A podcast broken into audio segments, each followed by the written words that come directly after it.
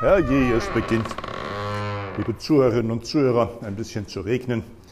Aber es ist in der Zeit, die Kirche St. Joseph sowieso zu schließen. Der Tag ist rum, es ist Abend geworden. Die Kirche wird geschlossen. Eine gute Idee des heutigen Tages, und deswegen bin ich froh, diese Gelegenheit nutzen zu können, war, erzählt uns doch mal ein wenig, wie ihr auf dem Rotenberg die Corona-Krise bewältigt. Erzählt doch ein wenig von den Anfängen. Erzählt doch, was ihr jetzt noch tut und macht. Und das will ich ganz gerne tun mit einem ganz lieben Gruß an all diese Menschen, die ja an uns gedacht haben, die in Gedanken bei uns waren, die uns nicht im Stich gelassen haben, die aktiv waren und die in so ganz vielen Bezügen, wie sagt man denn, an unserer Seite gewesen sind. Habt vielen, vielen Dank dafür. Wenn ich jetzt in der Kirche bin, in der alten Kirche auf dem Rotenberg in der Nähe des Marienkrankenhauses, dann ist das ein Ort gewesen, den Corona nicht betroffen hat. Denn die Kirche war den ganzen Tag auf. Das machen wir seit ganz vielen Jahren und ganz selten müssen wir uns auch Sorgen machen oder uns ärgern. So wie es morgens einigermaßen passt, wird das Hauptportal geöffnet, wird die erste Kerze am Muttergottesaltar entzündet, wird in den Sommermonaten natürlich auch gelüftet, alle Fenster aufgerissen.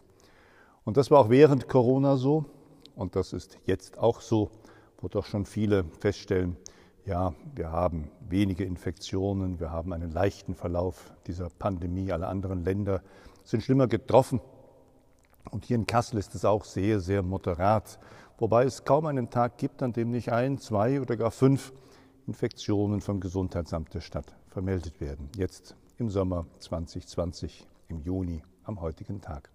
Liebe Zuhörerinnen und Zuhörer, ich kann Sie nur ermutigen, ich kann euch nur einladen. Also das dauert jetzt alles länger, wenn ich mal ins Plaudern falle und wenn ich am Erzählen bin, dann gehen die Minuten dahin.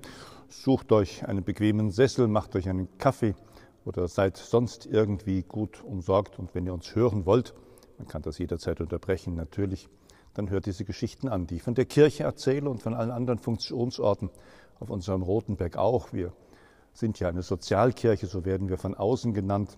Wir sind eine Kirche hier mitten in sozialen Brennpunkten. Wir sind eine Kirche in turbulenten und schwierigen Zeiten.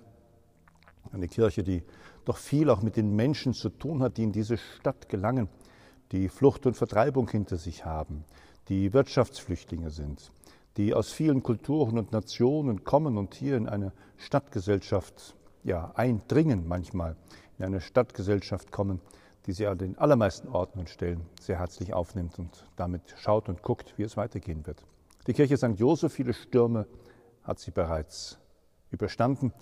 Sie ist 1907 geweiht worden und erst 1910, das hat dann gedauert bis 2015, ist sie zu einer eigenen Kirchengemeinde, Pfarrei, erhoben worden. Das ist dann in dem Rahmen der großen Fusionen, die auch im Bistum Fulda eben den Zeitverhältnissen geschuldet sind, 2015 äh, so geworden, dass es jetzt nur noch ein Kirchort ist in der Pfarrei St. Elisabeth mit dem wunderschönen Programm und Namen der großen Heiligen der Armen aus dem Mittelalter der Mutter Elisabeth. Hier eine Josefskirche zu haben inmitten eines ehemaligen Arbeiterstadtteils ist hilfreich und gut. Josef ist der treusorgende Ehemann und ist der Nährvater Jesu. Er ist der treue Mann an der Seite Mariens, der sie begleitet hat durch alle Geschicke, damit Jesus ankommen konnte, damit Jesus groß werden konnte, damit Jesus behütet und bewahrt blieb. Und wenn wir hier den Josef verehren, dann denke ich oft an die Menschen, die so einen Josef brauchen. Einen an ihrer Seite, aber von einem Josef, keine Sorge, werde ich noch erzählen, von einem ganz lebendigen und sehr, sehr hilfsbereiten. Ich will von der Kirche erzählen und von dem Kirchenraum. In der Corona-Zeit, so wie das einigermaßen so für alle zu begreifen war, was jetzt seit dem 11. März 2020 geschehen war und welche Gefährdungen ähm, von diesem unbekannten, damals sehr unbekannten Virus, gefährlichen Virus ausgehen, war auch hier dieser Ort sofort, nein, nicht gesperrt, sondern eingeteilt. Eingeteilt in Zonen. In Zonen, in denen man sich bewegen kann, frei bewegen kann. Die Kirche ist so eine freie Zone. Sie ist groß, sie ist belüftet, sie hat Raum, sie hat Volumen, sie hat Länge, sie hat Breite. Orte, in denen wir sagen müssen, stopp, Vorsicht, hier wollen wir nicht jeden haben. Im Gemeindehaus haben wir Bereiche gehabt, rot, da darf man nur alleine drin sein, grün, öffentlicher Bereich. Das sind aber nur die Außenbereiche um das Gemeindehaus gewesen, dass man da hingehen kann, was nehmen kann, was abgeben kann und wieder weggeht, weil wir wollten ja vor allem kontaktarm, am besten kontaktfrei miteinander umgehen, damit wir uns gegenseitig nicht gefährden. Und dann gab es einen Geldbereich, der so über den Tag auch immer mal gewechselt hat. Einen kleinen Aufenthaltsraum, den haben wir sofort nicht mehr genutzt, sondern immer den großen Saal, der zwischendurch auch Hilfsgüterlager werden musste.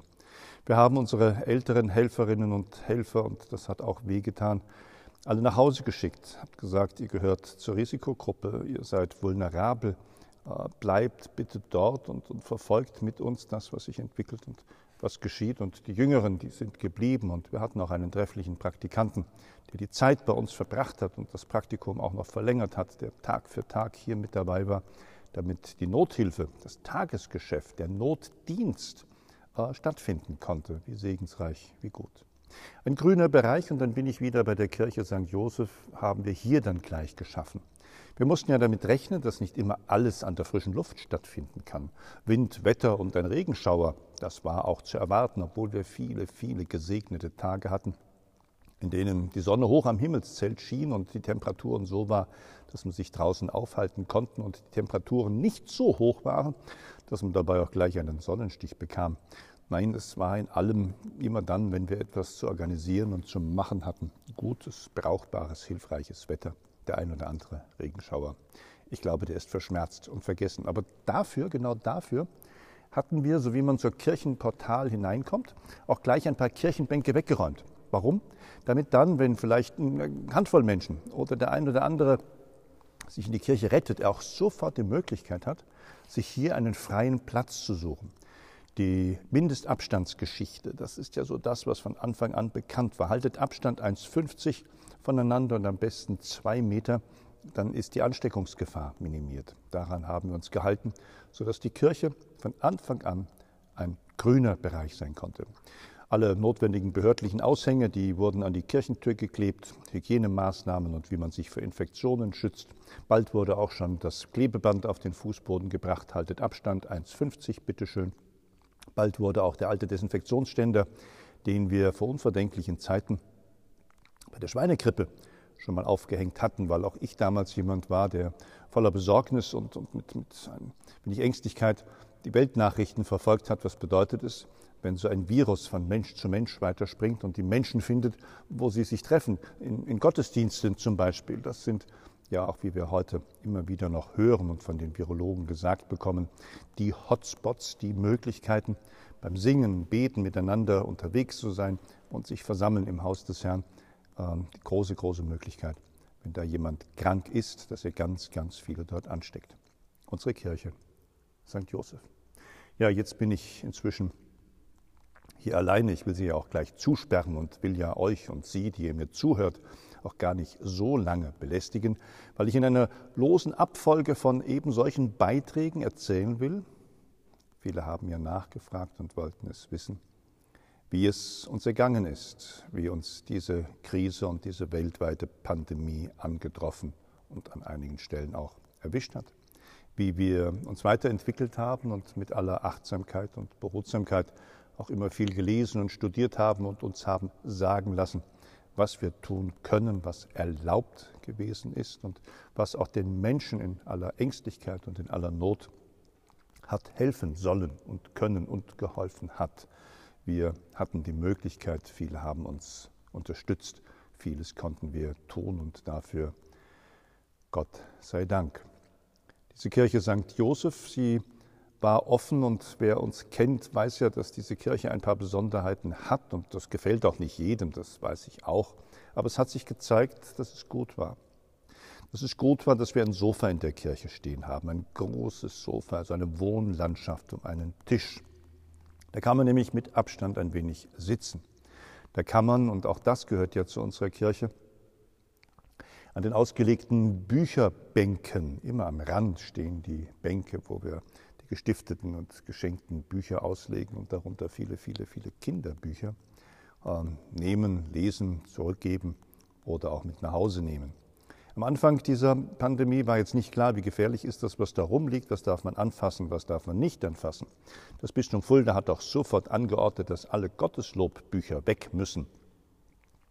Unser Hygienearzt Markus Schimmelfennig, der hier am Rotenberg auch groß geworden ist und ganze Zeit lang auch stellvertretender oder gar Leiter des Gesundheitsamtes in Kassel war, der eine eigene Firma gegründet hat und im Ruhestand ähm, Kliniken, Pflegeeinrichtungen und, und andere soziale Einrichtungen als Hygieniker berät, wie sie mit oder ohne Corona so leben und wirken können, dass niemand gefährdet wird. Der hat sehr früh schon gesagt, macht euch nicht verrückt. Äh, Bücher, Papier, das sind trockene Oberflächen, da hat ein Virus keine Lust und wenig Chancen zu bleiben. Sehr launisch hat er ja in HR4 und anderen Publikationen dann so mit regelmäßigen Beiträgen sich zu Wort gemeldet und Orientierung gegeben, wie viele andere auch Orientierung gegeben haben, aus ihrer Wissensfülle, aus ihrem beruflichen Alltag, aus ihren Erfahrungen und aus all dem, was sie den Menschen damit Gutes tun konnten. Also war von Anfang an klar, Bruder Martin, unser Diakon, er liebt ja diese Bücherkirche, wir lassen unsere Bücher hier liegen.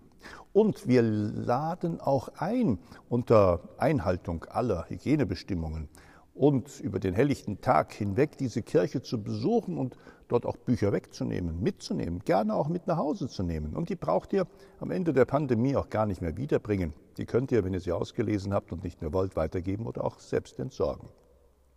Und ganz große Freude hatten wir an diesen Kinderbüchern. Die sind auch gut weggegangen. Wie schön war das zu sehen und so eine offene Kirche, die von uns auch immer regelmäßig dann untersucht und begutachtet wird, damit da nichts Böses geschieht, die ist ein Begegnungsort geworden. Großer Raum, viel Platz, viele Möglichkeiten. Ein freundliches Hallo und Willkommen in dieser Kirche war da dran. Und wenn dann die Mutti für die Kids oder die Kids selber sich die Bücher ausgewählt haben, die sie mit nach Hause nehmen, dann war das sicherlich auch ein kleiner, winzig kleiner Beitrag, dieses Zusammen zu Hause sein zu müssen, auch erträglicher zu gestalten, Anregung zu geben, damit eben die Kleinen nicht die Dummen sind, sondern damit die Kleinen aus den Büchern auch schlau werden und damit da vielleicht sogar draus gelesen wird und größere Geschwister vielleicht auch den kleineren vorlesen und was man sich so alles träumen kann. Auf jeden Fall, es hat funktioniert. Das war auch für diese Kirche eine schöne Erfahrung und für mich schön, sehr schön zu sehen. Dass man zur Mutter Gottes eilt, zur schmerzhaften Mutter Gottes auf den Roten Berg und dort Lichter anzündet. Das erklärt sich von selbst. Wer so ein wenig Gefühl für katholische Mentalität hat, und die braucht man eigentlich gar nicht, weil alle anderen auch gerne Kerzen bei uns anzünden, der weiß, dass in aller Not und Bedrängnis man zu so einem Zufluchtsort geht, dass man der Mutter Maria die Nöte und die Sorgen der Zeit anvertraut, die ja selber alle Nöten und Sorgen ihrer Zeit getragen hat und vor allem auch die Nöte und die Sorgen um ihren Sohn Jesus Christus der als Wanderprediger und Prophet, als Rabbi und als der, der seine Jünger geführt hat, unterwegs war und der diesen entsetzlichen Tod am Kreuz hat sterben müssen, verurteilt, von den Menschen verlacht und verhöhnt und verspottet, schändlich zugerichtet. All diese Sorgen und Nöte hat diese Mutter mitgemacht und ausgeharrt, auch unter dem Kreuz. Welche Menschenkinder können nicht zu so einer himmlischen Mutter gehen und können von dort Hilfe und Zuspruch erwarten, können dort weggehen, ohne getröstet zu werden? Das ist undenkbar. Und ein Licht der Hoffnung aufzustecken. Ich erinnere mich noch, wir hatten ja auch die Ostertage zu bewältigen, ohne lauthals Halleluja singen zu können und den Gesang der Hoffnung in die Welt hinaus zu posaunen. Dann ist ein stiller Besuch dort, wo sie toten Sohn in ihrem Schoß trägt, Mutter Maria, ein heilbringender und ein segensreicher Besuch. Denn von dort geht die Kunde und die Nachricht hinaus in alle Welt, dass dieser Sohn Jesus Christus der Lebendige ist. Weg, Wahrheit und Zuversicht, Hoffnung für einen Weg durch dieses Leben in Gottes Herrlichkeit. Und natürlich eine starke Hilfe in solchen verrückten Zeiten wie in einer Pandemie. Es ist meine erste Pandemie, von daher war vieles auch nur Hals über Kopf und spontan und mit Besonnenheit zu planen und zu regeln. Aber wir haben es getan in der Kirche St. Joseph. Diese Kirche St. Joseph ist seit einigen Wochen auch wieder offen für Gottesdienste, öffentliche Gottesdienste, wobei wir uns immer noch zieren, oder aus Vorsicht und Achtsamkeit darauf verzichten, äh, die heilige Messe zu feiern. Wir treffen uns zur Bibelandachten und der einen oder anderen kleinen gottesdienstlichen Versammlung am Sonntag zu der Zeit, wo wir sonst zur Eucharistie zusammengekommen sind. Viele weisen darauf hin, dass in dem Austeilen der Heiligen Kommunion auch ein Gefährdungsrisiko liegt. Und wir haben uns auch im Gespräch mit den Menschen, die mehr und mehr wieder zurückkommen in unseren öffentlichen Gottesdienst, auch darauf verständigt, dass wir diesen Verzicht auch aus Solidarität mit vielen anderen noch weitertragen wollen.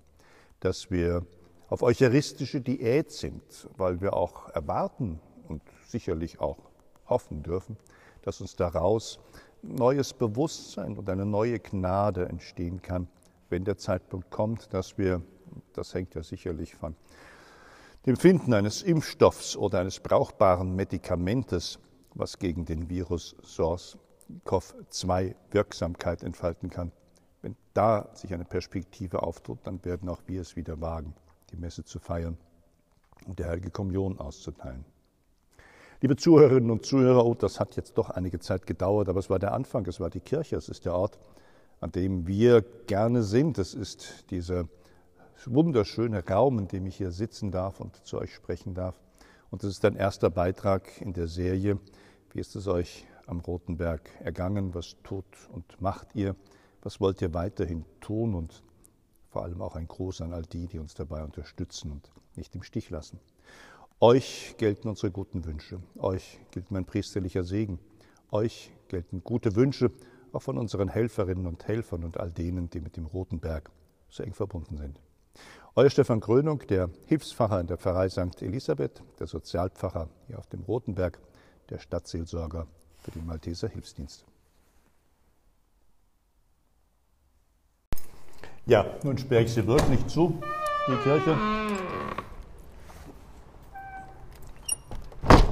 Und äh, lade euch ein, noch auf einen kurzen Augenblick auf unsere Orgel zu hören aus der Bibelandacht vom letzten Sonntag. Denn das ist es, was der Seele auch gut tut. Das alte Schloss, das klemmt ein bisschen, aber jetzt ist es verschlossen. Der Seele auch gut tut, die Orgel zu hören, sich die Zeit zu nehmen und den Gedanken nachzuhängen. Es ist ein guter Ort, die Kirche St. Joseph.